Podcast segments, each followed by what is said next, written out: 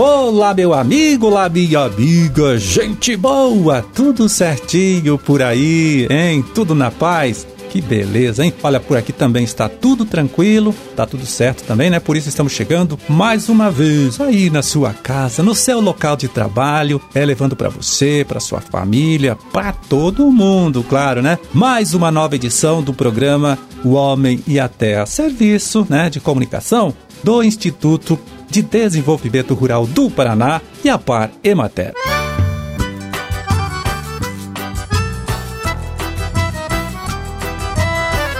É aqui na produção e apresentação, conversando com você estou eu, Amarildo Alba, né, trabalhando com apoio, com ajuda aí do Gustavo Estela na sonoplastia. 28 de fevereiro de 2023, né, último dia aqui do mês de fevereiro, terça-feira de lua crescente desde ontem, dia da ressaca e dia internacional de combate às lesões por esforço repetitivo. Também último dia que viu do defeso da Piracema, que aqui em nosso estado começou é a valer em 1 de novembro aqui de 2022.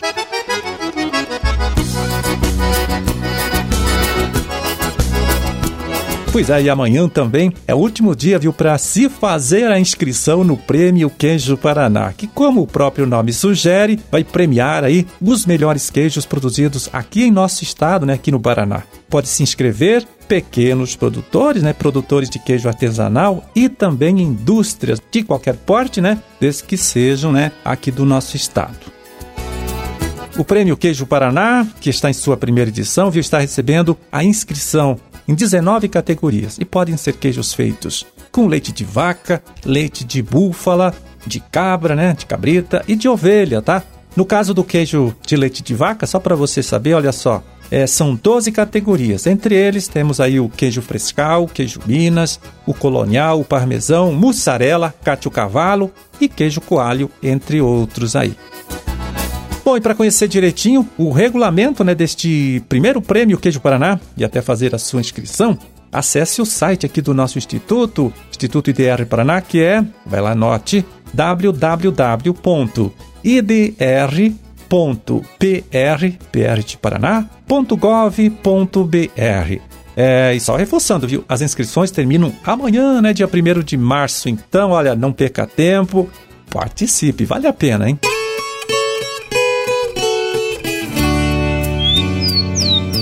Bom, e a gente chama aqui agora a participação da colega extensionista Heloíse Parchen, né? Engenheira agrônoma, coordenadora estadual do projeto Crédito Rural, aqui no Instituto IDR Paraná. Ela que tem um recadinho legal, importante para você, meu amigo, né? Você, minha amiga, que é da agricultura familiar e busca aí, de vez em quando, né, os benefícios do PRONAF, que é o Programa Nacional da Agricultura Familiar. Vamos lá? Vamos ouvir a Heloíse. Olá, Marildo, amigos ouvintes do Homem e a Terra. Hoje eu venho conversar um pouco sobre o Cadastro da Agricultura Familiar, o CAF. Esse cadastro ele veio substituir a Declaração de Aptidão ao PRONAF, a DAP, que era um documento de acesso ao crédito rural e outras políticas públicas voltadas para a agricultura familiar. O CAF é de responsabilidade do Ministério do Desenvolvimento Agrário e Agricultura Familiar, o MDA, e ele é executado por entidades credenciadas pelo MDA. Aqui no Paraná, ele é feito pelo IDR Paraná, por sindicatos e por prefeituras. Desde novembro de 2020, 2022, os beneficiários que procuraram um novo cadastro ou a renovação dos seus documentos se depararam com possibilidade de acesso ao sistema do CAF pelos escritórios. A plataforma é online e tem enfrentado problemas técnicos desde o lançamento. Os nossos técnicos cadastradores, eles têm repassado a informação dessa instabilidade para os agricultores e muitas vezes fazem o levantamento dos documentos exigidos, conferem o enquadramento da família, mas não conseguem fazer efetivamente o cadastro dentro do sistema. Tem momentos que o sistema estabiliza e nós conseguimos finalizar, porém na maior parte do tempo ele está indisponível o IDR Paraná está em contato constante com a equipe que trabalha nesse sistema lá em Brasília. Então, nós fazemos testes, relatamos os problemas, sugerimos melhorias, mas até o momento não existe previsão para estabilização desse sistema. A boa notícia é que os agricultores que renovaram a DAP em 2021 ou 2022 continuam com documento válido por dois anos, como já é previsto, e continuam tendo acesso aos programas para agricultura familiar. Então, não precisam fazer o cadastro no CAF de imediato. Quem tiver dúvida sobre a validade da sua DAP, pode procurar uma das entidades emissoras aí no município. Qualquer novidade nesse sentido, nós voltamos aqui para repassar as informações para vocês, tá bom? Obrigada, até mais.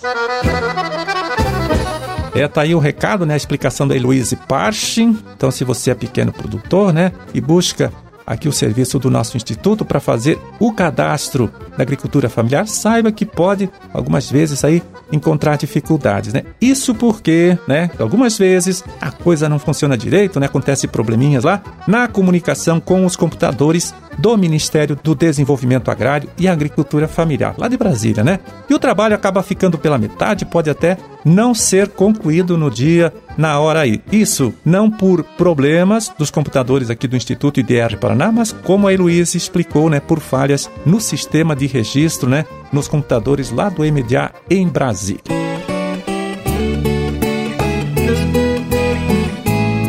Bom, tem se falado bastante nesses últimos dias aí sobre o caso, né, da doença mal da vaca louca, é, identificado, né, diagnosticado no animal criado lá no estado do Pará. Então, por causa disso, na última sexta-feira, dia 24, eu andei conversando aí com o médico veterinário Rafael Gonçalves Dias, gerente de saúde animal da DAPAR, para saber dele, viu? Até que ponto a gente, né, nós por aqui, devemos se preocupar com este assunto, com este problema todo. Vamos ver então qual foi a resposta que ele deu, né, naquela ocasião para gente a respeito desta dúvida.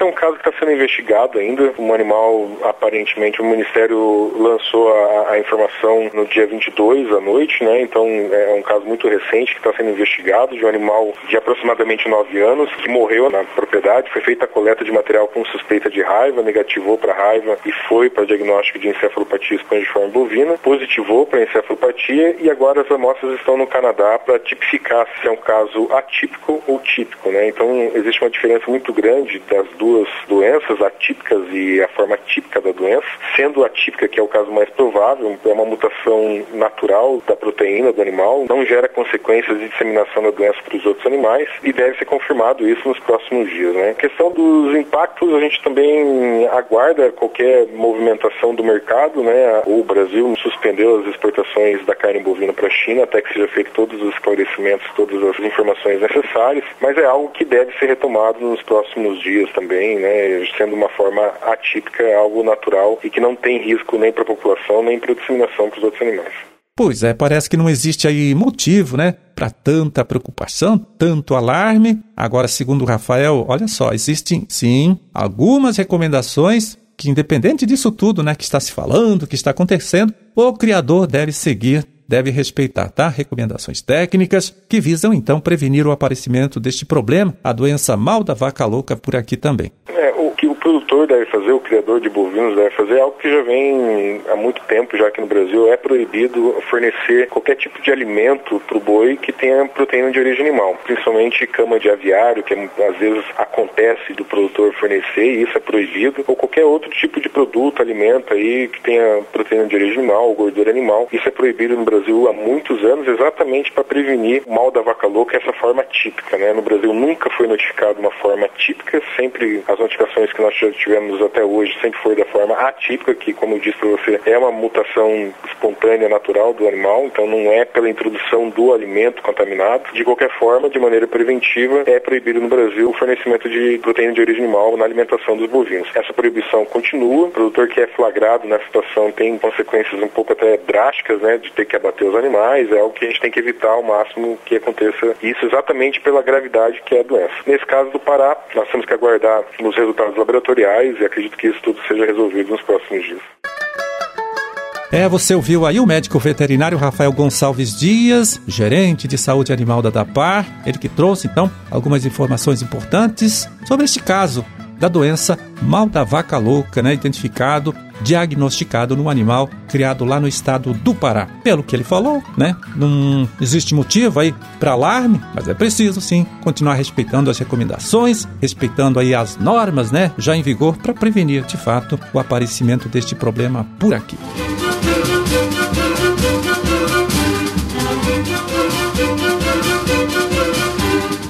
Por hoje, hein? Tá feito o carreto, vamos ficando por aqui, desejando a todos vocês aí uma ótima terça-feira, tá certo? E até amanhã, quando estaremos de volta aqui mais uma vez, hein? Trazendo para você, para sua família também, uma nova edição do programa O Homem e a Terra. Grande e forte abraço para todo mundo, fiquem com Deus e até lá.